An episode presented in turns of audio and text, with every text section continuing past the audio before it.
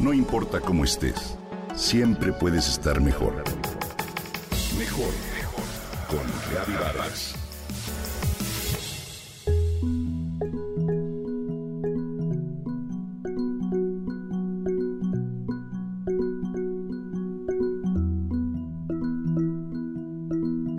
A los 20 años trabajas muy duro en espera de ser feliz a los 30. En los 30 luchas cada día para ser feliz a los 40. Durante los 40 sacrificas todo con tal de ser feliz a los 50 años. Y así sucesivamente hasta que un día el tiempo se acaba. Esta podría ser la historia de la mayoría de las personas. Si bien Innumerables estudios apuntan a que cultivar la felicidad aumenta la longevidad, produce mejor salud y éxito. Otras investigaciones señalan que esta búsqueda incansable de felicidad trae consigo la paradoja de una gran infelicidad. Las personas tienden a sentir soledad, depresión e infelicidad. Entonces, a lo largo de la historia de la humanidad, impulsados por la mágica promesa de ser felices, hemos explorado infinidad de caminos según podemos comprobar en historias, leyendas y narraciones como las del Santo Grial, la piedra filosofal, la espada de Excalibur, ollas de oro al final del arco iris, hasta en manuscritos, elixires, alquimia, templos sagrados y en millones de cosas más. Dicha búsqueda de la felicidad ha sido el motor que enciende las religiones, el arte y las distintas filosofías.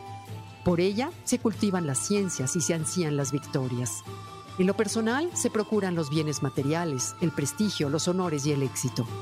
Sin embargo, de haberse logrado todo lo anterior, mas no el objetivo principal de ser feliz, todo carece de sentido. En épocas antiguas se creía que los dioses determinaban la felicidad.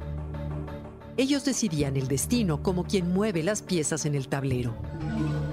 En la era moderna surgió la idea de que la felicidad era el resultado del trabajo y el esfuerzo. Mas nos hemos dado cuenta de que eso no es ni ha sido suficiente. Tristemente, los niveles de ansiedad y de depresión en el mundo se han incrementado durante las últimas décadas. La autora estadounidense Helen Keller, quien fue ciega y sorda desde los dos años de edad, definía la felicidad como sentirse completo y pleno. Sin embargo, para lograr ese sentir hay que considerar cinco aspectos que forman nuestra existencia, de acuerdo con el profesor de psicología positiva Tal Ben Shahar, que son el espiritual, el físico, el intelectual, el relacional y el emocional. Todos están interconectados.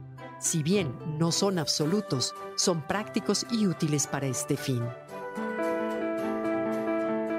Me gusta la forma en que Tal Ben Shahar compara la búsqueda de la felicidad con mirar de frente al sol. Su luz es tan blanca y fuerte que observarla de manera directa lastima. La solución está en sondear la felicidad de manera indirecta. En lugar de cegarse con el resplandor, observar los colores del arco iris como valores de la felicidad. Ningún tono en sí y por sí mismo es suficiente para ser plenamente feliz. Al procurar mejorar cada uno de los cinco aspectos mencionados, procuremos hacerlo de forma acotada. El espiritual puede nutrirse de encontrar un sentido a nuestra vida, más allá de esta dimensión existencial. El físico se beneficia al cultivar un cuerpo sano con ejercicio y buena alimentación. El intelectual se robustece al mantener la flexibilidad y la apertura a ideas nuevas, con una curiosidad activa por aprender. El relacional se refuerza al procurar los vínculos alegres, las risas, los abrazos, el tiempo de calidad con la familia y los amigos. Y el emocional se atiende al equilibrar las emociones, expresarlas, compartirlas y dar espacio a las actividades placenteras. Así que, al cultivar cada aspecto de manera indirecta, el conjunto hará la magia del arco iris para lograr una vida plena y completa, como decía Helen Keller.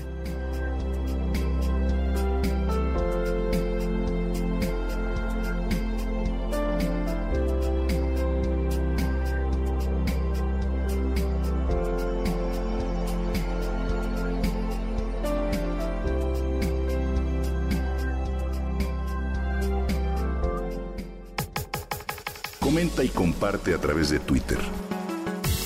No importa cómo estés, siempre puedes estar mejor. Mejor, mejor, mejor. Con Gaby Vargas.